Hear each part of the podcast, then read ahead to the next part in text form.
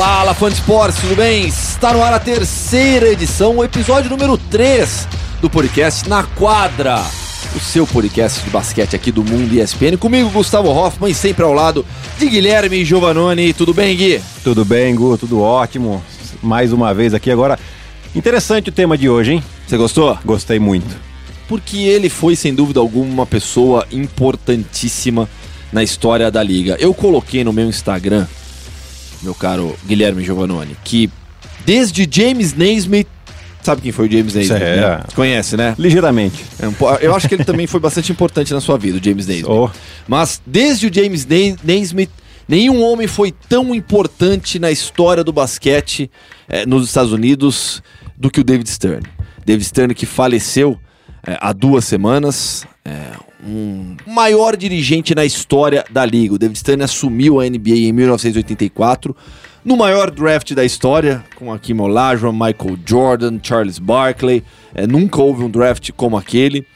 E desde então ele transformou a liga, talvez na principal liga esportiva do mundo. Basquete não é o esporte mais popular do mundo, é o futebol, mas o que aconteceu com a NBA eh, nessas últimas décadas foi impressionante. E é quase uma unanimidade o reconhecimento do David Stern como a pessoa responsável por tudo isso fora das quadras, naturalmente. sim, eu acho que o, o papel que ele teve, principalmente é, quando ele assumiu a, a, a NBA, a liga, né, tava muito mal falado, né? Era muitos problemas de atletas com drogas, é, muitas brigas durante os jogos.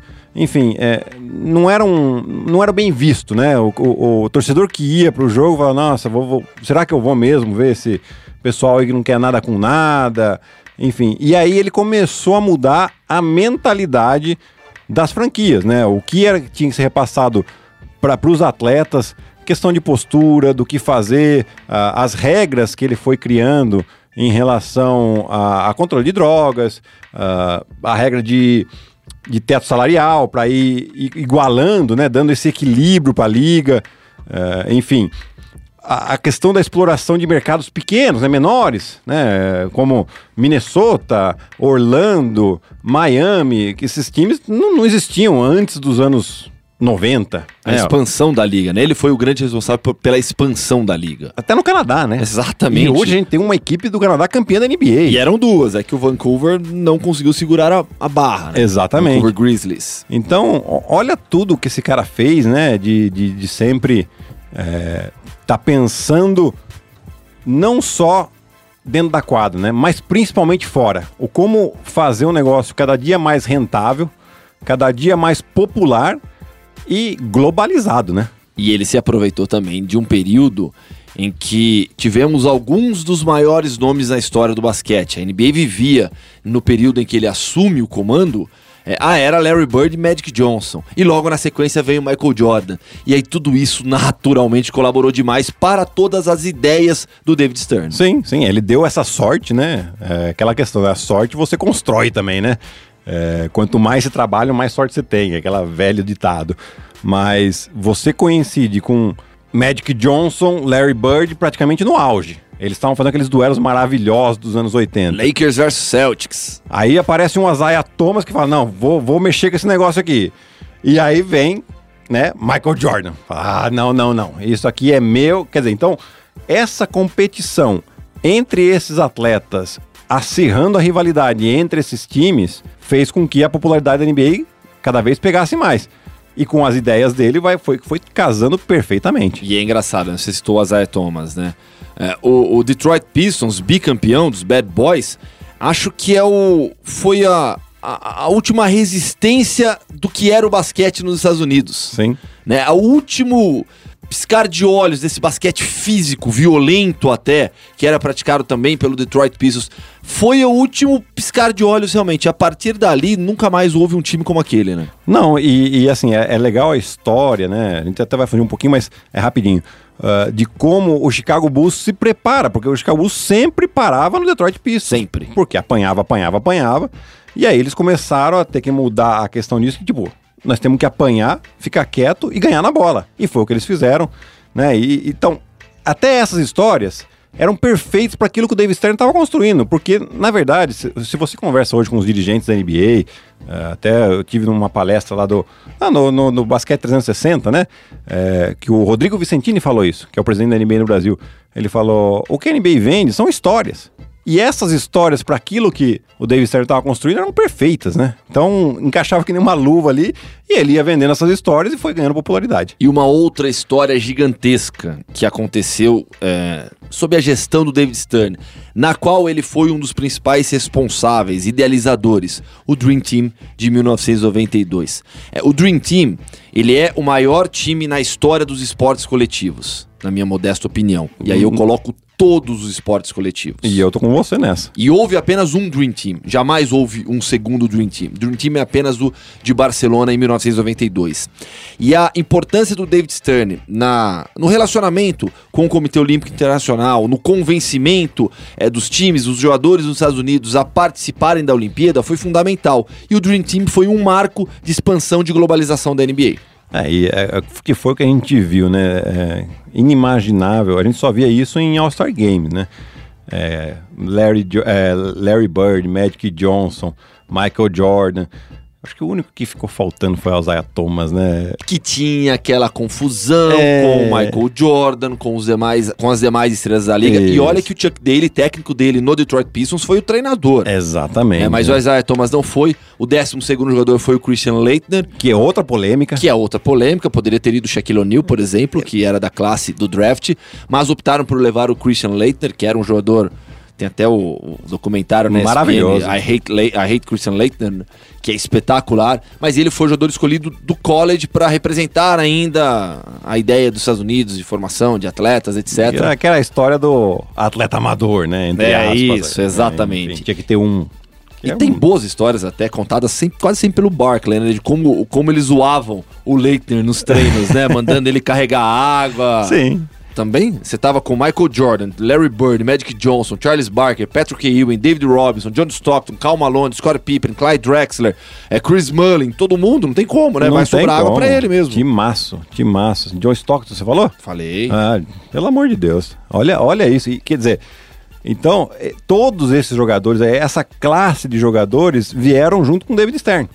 Né? E aí ele consegue convencer a esses jogadores porque não é só convencer a questão da FIBA, da Comitê Olímpico. Você tem que convencer os caras que eles, à época, né, não estavam. A palavra certa é nem aí. Exatamente. para os esportes FIBA. É, que eles teriam que abrir mão das férias, do seu treinamento tal, para ir jogar um torneio lá que eles já sabiam que iam ganhar. Exatamente. É, então, assim, é, é, olha o trabalho do cara, né? Isso é muito legal. É, o, tudo que ele construiu.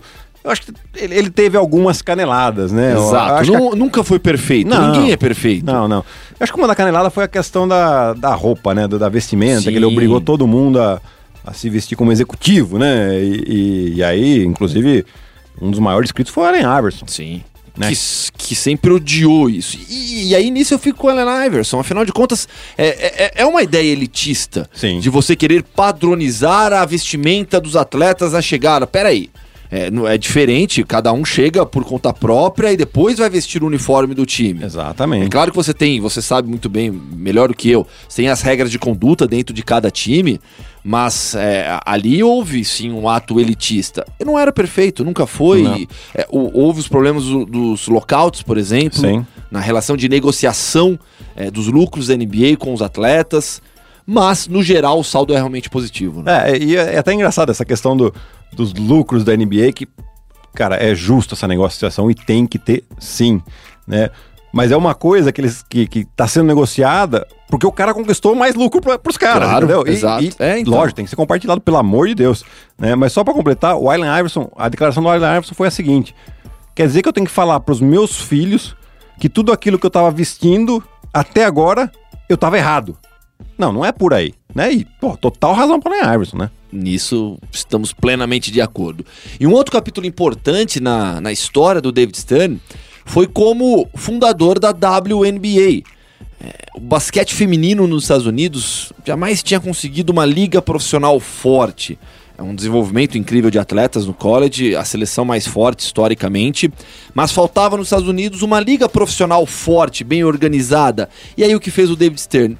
Na prática vinculou essa liga à NBA, aos mercados onde a NBA já estava, utilizando os mesmos ginásios, as mesmas estruturas. E a WNBA hoje a gente pode falar que é um sucesso. Óbvio que não é como a NBA, mas é, o crescimento da WNBA ele é constante, é sólido. A WNBA surgiu em 96, começou a se jogar em 97. É, o Brasil esteve representado nesse início brilhantemente pela Janete, multicampeã com, com o Houston Comets. E o David Stern foi um dos fundadores, foi o principal idealizador também da WNBA. É, e legal a maneira com que ele utilizou, né? É, porque ele, como você bem falou, utilizou todas as estruturas num período que a NBA tá parada. Né? Então a, a, gente fica na, até naquela brincadeira de, da tremedeira que dá sem, sem, sem ver basquete, né? Naquele, no, no período que uh, a NBA para, até todos os campeonatos regionais do mundo param. Pausa para a seleção, mas é mais é, sazonal, né? O cara chegou e colocou um campeonato nos mesmos moldes da NBA, feminino, e assim, levou tempo, não foi simples também, né? Mas hoje é um sucesso. David Stern, que faleceu aos 77 anos, no dia 1 de janeiro deste ano, vítima de um derrame cerebral que ele tinha sofrido três semanas antes, ficou internado, infelizmente não resistiu. Um dos grandes nomes na história do basquete, sem dúvida alguma, foi é, na sucessão dele o Adam Silver, que, que assumiu o comando da NBA e vem fazendo um grande trabalho, Adam Silver, que sempre fala do David Stern, sempre fala sobre como ele aprendeu muito com o David Stern. E outras pessoas também conviveram com o David Stern e, por que não, aprenderam também com ele. O Thiago Splitter, seu parceiro Thiago Splitter, Sim. meu caro Giovanni, mandou uma mensagem falando um pouquinho da história dele com o David Stern. Vamos ouvir. Fala Guilherme, fala Gustavo, um prazer estar no podcast de vocês. Bom, é, a experiência que eu tive com o David Stern é, sempre foi muito boa, né? Um cara que foi muito carismático é, em toda a liga. Acho que todo mundo tinha é, um pouco de é, gostava muito dele, né? Acho que é uma pessoa que, que, sabia fazer muito bem o que ele fez. Claro, era um, um excelente é, negociador, uma pessoa que, que, sempre olhava pelo, pelo lado da liga. Né? Às vezes, é, durante o, eu, eu, lembro durante o lockout, a gente teve é, muitas negociações com a associação de jogadores. Então, claro, existe né, esse lado de, de ele ser um cara é, olhando para o bem dos donos, obviamente, mas com certeza ele botou a liga num patamar que até hoje é, acho que vai ser muito difícil alguém conseguir repetir, né? Esse salto é, tão grande que ele deu. Exper experiências é, assim pessoais que eu tive com ele, eu lembro muito bem. É, a gente estava na China, tinha jogar um torneio antes é, do Mundial do Japão é, eu conheci ele lá, junto com, com outras autoridades da NBA. É, eu acho que foi um, ele foi muito amável comigo. Eu tava, é, eu ainda não jogava na NBA, mas ele já, já tinha sido dra é, draftado, eu acho que pelo San Antonio Spurs naquela época. E ele deu as boas-vindas e todo mundo falando que eu um dia poderia estar no, na NBA. E Outra memória muito assim vívida que eu tenho, né, muito marcante na minha carreira é o dia que a gente perdeu para Miami é, na final da NBA em 2013. Ele veio no nosso vestiário e deu a mão um por um e agradeceu a final que a gente proporcionou para a NBA. Obviamente, depois de sete jogos, a NBA tinha ganhado muito dinheiro é, com jogos daquele tipo e Miami acabou sendo campeão. Então foi um momento que, que marcou. Momento negativo, mas eu achei uma, uma coisa positiva dele, né? Ele vir dar a mão pra gente conversar com a gente, dar os parabéns pelo que a gente tinha jogado naquelas finais e ter chegado às finais, né? E é isso, acho que um cara que sempre brigou muito pelo futuro da liga, pelo interesse sempre da liga de crescer, né? Talvez ele e o Michael Jordan, as grandes figuras que deixaram a liga é, norte-americana onde está, né, NBA. É isso. Um grande abraço a todos. E a gente se fala e se vê numa próxima aí. Tchau, tchau. Thiago Splitter, que foi primeira escolha de draft, teve o prazer de, de ouvir o seu nome ser anunciado pelo David Stern. E eu vi nesses, nos dias seguintes é, ao falecimento do David Stern, é, a ESPN nos Estados Unidos naturalmente fez muitas homenagens também. E eu vi diversos jogadores é, americanos falarem: o meu sonho era ouvir o meu nome ser falado pelo David Stern. Normal, né? Que, é, que seria óbvio a, a chegada na NBA. É. Então, é. Tem, tem isso também pro atleta, né? Bem legal, né? E é bem legal a história aí que o, que o Thiago contou também da, da, da, final com ele, né? E, e, e você vê a, impo, a, importância que o cara dá uh, é, para todos esses momentos, independente se o cara é campeão ou não. O Thiago que uh, depois de, de uma derrota numa final se tornou o primeiro brasileiro campeão da NBA. Thiago, que hoje é dirigente, podemos colocar assim, né? Trabalha, com, trabalha no Brooklyn Nets. Ah, assistente então, técnico. Assistente técnico, de, né? Na de prática, desenvolvimento né? de jogadores. É. é. Então já podemos falar do Thiago também nos bastidores, fora da quadra, na, na NBA hoje em dia. Quem não teve o seu nome anunciado pelo David Stern, porque foi a trigésima escolha da segunda rodada, mas tem boas histórias, conhece muito também sobre o David Stern, é outro ex-companheiro seu, Gui, o Anderson Varejão, que também falou conosco sobre o ex-dirigente da NBA, o ex-comissário da liga, falecido aos 77 anos. Então, cara, eu não tive muito contato com ele, com o David Stern, até na época do, do draft lá, quem, quem foi me receber lá não foi ele, porque ele só fica para a primeira rodada. Mas, cara, tudo que se escuta daquela época, né, dos, dos jogadores que já estavam na liga há mais tempo e tudo mais, é que, cara, ele era o, xerifão, né? Entre aspas, assim. Era o cara tinha muito blá blá blá com ele, não. Ele resolvia as coisas, ele colocava as novas, as, as regras novas e tudo mais, e ia levando da maneira que ele, que ele acreditava que, que iria dar certo e deu certo. Até muita gente que hoje fala muito bem dele, na época ficava meio assim, de pô, esse cara tem muito diálogo e tudo mais, mas vai resolvendo as coisas do jeito dele, mas deu tudo certo e foi o que transformou a NBA no que, que é hoje em dia, né?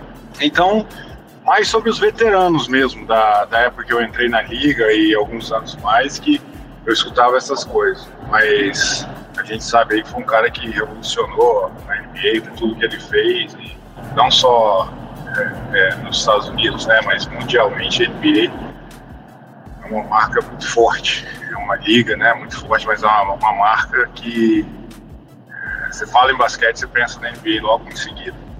Aí um pouco do que aquilo que, daquilo que a gente falou também, né, Gui, de que nem tudo são flores. Né, os veteranos ali da liga ficavam, pô, esse cara aí é, du é duro, não aceita opinião, quer é. impor demais. É. Nem tudo são flores, realmente. Né? Ah, exato. Ele tinha esse lado aí um pouco mais. Como vamos dizer assim? Não quero usar uma palavra talvez. muito. É, né? De não, de não abrir muito para os outros, ser centralizador. Isso, né? centralizador é um bom termo. Centralizador e. Mas é aquela coisa, ele, o cara vai acertar e vai errar, ele, ele mais acertou do que errou.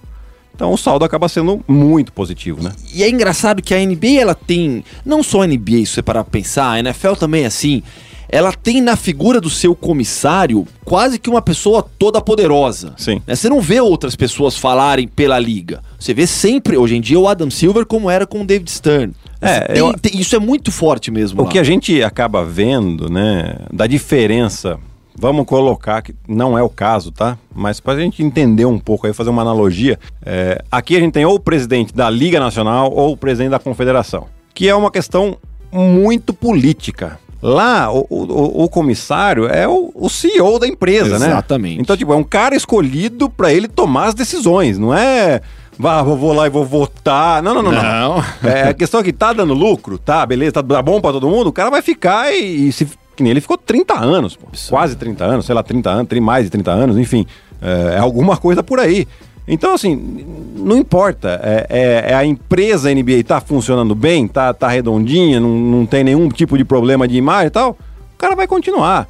Então não fica aquela questão, ah, eu tenho que fazer uma política aqui, uma política ali, que é, infelizmente, o problema que a gente vê por aqui, né? O David Stern ficou exatamente 30 anos no poder, de 1984 até 2014, e aí depois veio o Adam Silver, que continua por lá. Saímos dos Estados Unidos e vamos aqui para o Brasil, basquete brasileiro, seleção brasileira na pauta.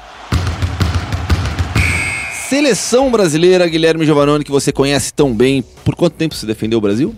Olha, hum, Sua primeira 20 convocação, você lembra quando foi? De adulto foi 2001. 2001. É, mas contar a base, É, 95. na base você, você jogou desde que, desde que Mirim? É, inf- in- era, era infanto, né? Que Infanto, era 16, né? Mas eu tinha 15, então eu tava no, eu tava no 15, eu fui pro 16. Você foi chamado pra seleção de 16 com 15 já. É, é, é. E aí até... Quem que tava nesse time? Você lembra? Ó, Lembro, com certeza. claro que eu lembro. O que, o que a gente Tava- mais lembra é a base, né? Tava o, o Lucas Costa, Sim. que também era de 15 anos. Você, você e o Eram- Lucas do eram os dois, eram os só, dois. Só pra você, fã de esportes, entender o que eram Lucas e, e Giovannone no- na base. O Lucas ainda não tava no Pinheiros nesse ano, né? Não, não tava É, ainda? tava no Sírio. Tá, porque a, a fama do Gui no, no- na base, eu que era do interior, na base do, do basquete paulista, você tem o torneio do interior e o torneio da capital. Eu jogava em Campinas pela Hípica, depois joguei pelo tênis também. Então a gente não só jogava com os times da capital se chegasse no estadual, né? Campeão e vice do interior, campeão e vice da capital se enfrentam no, no estadual. Eu nunca cheguei na, na decisão, tá? Então, assim, a gente no interior já conhecia é, os pivôs do Pinheiros que era um absurdo. E esse cidadão aqui do meu lado era um deles. Vai, continua. Então, aí tava o, o, o Márcio Cipriano, o Caçamba, que teve uma, uma bela carreira também, né? O Daniel Campos. O, o Fabinho, né? Que é o. Conhecido como Telminho também, né? O, o irmão do Telmo. Quem mais tava? Ah, bom, a gente jogou contra a seleção argentina que tinha escola e Nocione. Só isso? É. E- Você jogou sua vida inteira contra escola? Nossa senhora, foi. mas tive vitórias, boas vitórias ainda, viu? É isso que conta. É, então, mas era. Essa foi a primeira seleção que a gente acabou é, indo bem. O técnico era o Inuvec. Né? Era o Inubec? Era o Inuvec. Caramba. É. Vamos lá então. Seleção brasileira que se apresenta no dia 16 de fevereiro em São José dos Pinhais, onde fará os treinamentos para a- as eliminatórias da Americup. Lista de convocados. O Brasil joga no dia 21 contra o Uruguai, é, a- lá em São José dos Pinhais, e no dia 24 em Montevidéu. A seleção viaja no dia 22 já para o Uruguai para enfrentar a seleção por lá. As eliminatórias da Copa América estão divididas em 12 seleções, quatro grupos com quatro países cada. Os três melhores avançam por torneio. O Brasil está no grupo B com Paraguai, Uruguai e Panamá. Além das partidas em fevereiro, o time depois joga ainda em novembro contra o Panamá e o Paraguai. Duelo fora de casa em fevereiro de 2021 contra os mesmos rivais. Esses dois primeiros em casa e depois fora a Copa América, que é classificatória para o PAN de Santiago, no Chile, em 2023. Armadores convocados: Iago, do Paulistano, o Rafa Luz, do Múrcia, e o Jorginho, do São Paulo. Alas armadores: Cauê Borges, do Botafogo, justíssimo, Danilo Fusaro, do Mogi, o Gui Santos, do Minas. Alas, Didi, do Sydney Kings, ex-Franca, Jonathan, do Flamengo, Alas pivôs do Sommer, do Botafogo, o Márcio Santos, de Franca, e o Lucas Dias, também de Franca. Pivôs, Rafael Mineiro, do Flamengo, o de Kembe, do Paulistano, e o Rafael Hetzheimer, que tinha sido convocado, pediu dispensa, o Gruber, do Mogi, um dos jogadores mais consistentes, acho, da liga, já há muito tempo, foi convocado para o seu lugar. E aí, Gui? Ah, a gente vê que é uma, é uma seleção totalmente de jovens, né? Onde a gente já, já vê claramente qual é o intuito do Petrovic, que é colocar esses jovens à prova, né? Então, tanto que a gente não vê aqui Alex, não vê Leandrinho, e são dos jogadores que estão jogando aqui. né? acho que o, o que seria mais assim conhecido seria o próprio Hetzheimer, mas Os que veteranos, não, é. acabou pedindo dispensa, né? Pra, não, não, não sei qual o motivo ainda. Enfim, claro que ele não deve ter ficado muito contente com o corte do Mundial, né? Então, é. não sei se isso pode ter sido motivo ou não. Enfim, não, não é nada oficial, tá, gente? É um achismo nosso aqui. E- mas a gente vê aqui ótimos valores que realmente estão jogando muito bem. O próprio Danilo Fusaro também acho muito justo. Tem que, tinha, que, tinha que ver mesmo. O, o Jorginho nem se fala. Ah, do Sommer, cara jogador fundamental para a equipe do Botafogo na conquista do título, do título da Liga Sul-Americana. ele tá evoluindo demais, não tá, não? demais, demais. O Dikembe também jogando muito bem, né? Você vê aí direto faz double-double, é um dos, do- dos jovens valores aí do paulistano. E, e o Gruber, como você falou, é, eu acho que já tem um tempinho que ele merecia, viu, cara? Porque ele não é um jogador jovem, né? Já passou dos 30 anos aí, mas é um jogador extremamente consistente, tecnicamente muito bom E às vezes é aquele tipo de jogador assim, você. Ah, mas, nossa, nem, nem tô vendo o grupo. Aí É, você olha é lá, discreto. 20 pontos, 10 rebotes. É fala, isso. Dois tocos, né? Porque ele fisicamente ele é muito bom também, né? É, tem um Então- tempo de bola no garrafão. Quase soltei um palavrão aqui, mas É, é. espetacular. E, e qual que é o qual é o risco Gui, nesse torneio? Porque vamos lá, o Brasil pega Uruguai, Paraguai e Panamá. Qual é o risco dessa competição? Qual é o risco de, de o Brasil tomar alguma pancada aí, por exemplo? Existe esse risco? O que, que você pode falar sobre os adversários e sobre a própria competição? Como chegam também esses times? Eu acho que vai servir para exatamente o que está acontecendo aqui, para colocar eh, esses jovens jogadores aí à prova, dar experiência para eles de jogos internacionais com seleção brasileira, né? Porque uma coisa é jogo internacional com clube, outra coisa é com seleção brasileira, porque eh, você, quando sai do seu, no seu clube aqui, todos, a gente provavelmente está vendo aqui, todos são protagonistas no clube. Não dá para todos serem protagonistas Claro. na seleção brasileira. né? Isso aí é, é Óbvio, né? normal, é óbvio. Então, precisa ver como cada um se encaixa numa outra função. E isso é importante esses jogos, porque dificilmente de quatro classificam três. A gente tem um Paraguai, um Panamá e até mesmo Que é outro Uruguai, nível, cara. né? O Paraguai, principalmente, né? Né? Então, assim, dificilmente o Brasil fica de fora disso aí. Então, E dessa lista são 14 nomes, dois são garotos, o Gui Santos do Minas, o Márcio Santos de Franca, o Gui Santos que você conhece bem, é, certo? começou lá na, na, na escolinha GG12 lá em Brasília, né? Com a gente, que era a, a escola de basquete que, que, eu, que eu tenho lá em Brasília ainda, né? E é legal, tipo, não, não é trazendo mérito pra mim, não, pelo amor de Deus, hein? Isso aí é lógico que tem um Mas você trabalho que, na que foi feito é. e tal. Não, porque o, o sentido é o seguinte, né? Muita gente fala. é, todo- quando aparece filho bonito, aparece um monte de pai, né? Opa! É o que mais tem, né? E, e longe de eu querer fazer isso, o garoto treinou pra caramba. Tem pai que jogo, foi jogador, que é o Davidson, né? Foi um ótimo jogador ah, aqui na, a nível nacional.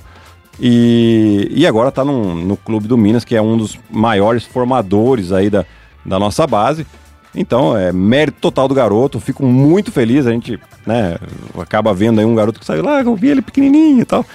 E, e agora Legal, né? aí... Ver chegar na seleção, né? Nossa, e ele é novinho, né? Tem 18 anos, 17 anos. Sim, é. Enfim, seleção brasileira convocada. Jorginho tem sido o melhor do, do NBB, na sua opinião? Até agora sim. Pra mim também. Até agora Acho sim. que até pelas médias dele, pelos triple doubles que Isso. ele tem conseguido, o que o Jor... eu tenho visto o Jorginho um nível acima do que se tem jogado por aqui. E, e além disso, né, Gu, acho que é, é a questão do time tá lá em cima, né? Também, né? Porque se, se Aliás, o cara, o que se o o São cara Paulo tá, vem fazendo, né? se o cara tá fazendo tudo isso e o time dele não ganha um Não jogo, nada. ah, pô, então tá preocupado mais com os números do que com, co- com, com, com vitória, né? E aí, pra mim, já, já, já começa a ganhar um asterisco, mas não é o caso do Jorginho. O time dele tá lá em cima, tá entre os quatro primeiros, e ele com esses números, então, ganha total destaque. Fechou então, Gui. Fechou? Tá bom? Tá Por ótimo, essa semana? Né? Tá legal, né? Na próxima, voltamos por aqui, depois também. Enfim, você vai aos poucos se acostumando com o Na Quadra ESPN, seu podcast de basquete aqui no mundo ESPN. Valeu, Gui. Até semana que Valeu, vem. Gu, até semana que vem. Valeu, galera. Grande abraço. Até.